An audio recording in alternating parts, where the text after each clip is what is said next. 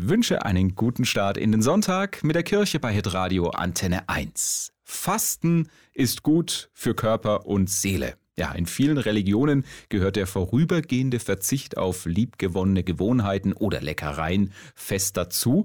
Im Christentum zum Beispiel jetzt zwischen Aschermittwoch und Ostersonntag. Pfarrerin Marie-Louise Kahle aus Freudenstadt. Sieben Wochen verzichten.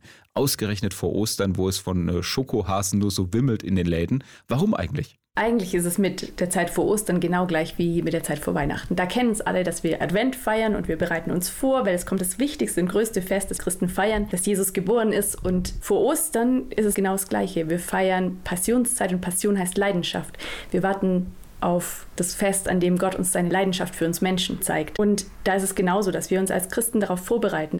Also Fastenzeit ist Vorbereitungszeit. Wo hat das eigentlich seinen Ursprung, das Christenfasten? Dass wir als Christen fasten, kommt auch daher, dass Jesus gefastet hat. Bevor Jesus rausgeht in die Welt und seine Botschaft an die Menschen bringt, nimmt er sich erstmal Zeit, 40 Tage in der Wüste, um zu fasten und Gott zu fragen, wofür bin ich eigentlich da, was ist mein Auftrag. Und wir als Christen versuchen genauso dem nachzuspüren, was ist eigentlich unser Auftrag. Heißt das, Christen müssen fasten? Christen müssen gar nicht fasten.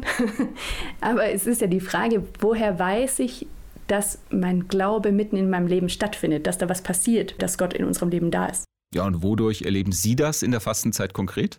Meistens verzichte ich auf meine Trostschokolade und wenn ich dann spüre, jetzt wäre der Moment, in dem ich eigentlich ein Stück Schokolade essen würde, dann versuche ich dran zu denken, es ist nicht die Schokolade, die mein Leben trägt, sondern ich glaube an einen Gott, der mir mitten in meinem Leben die Kraft und die Energie schenken will, die ich brauche. Sagt Pfarrerin Marie-Louise Kahle über die christliche Fastenzeit vor Ostern.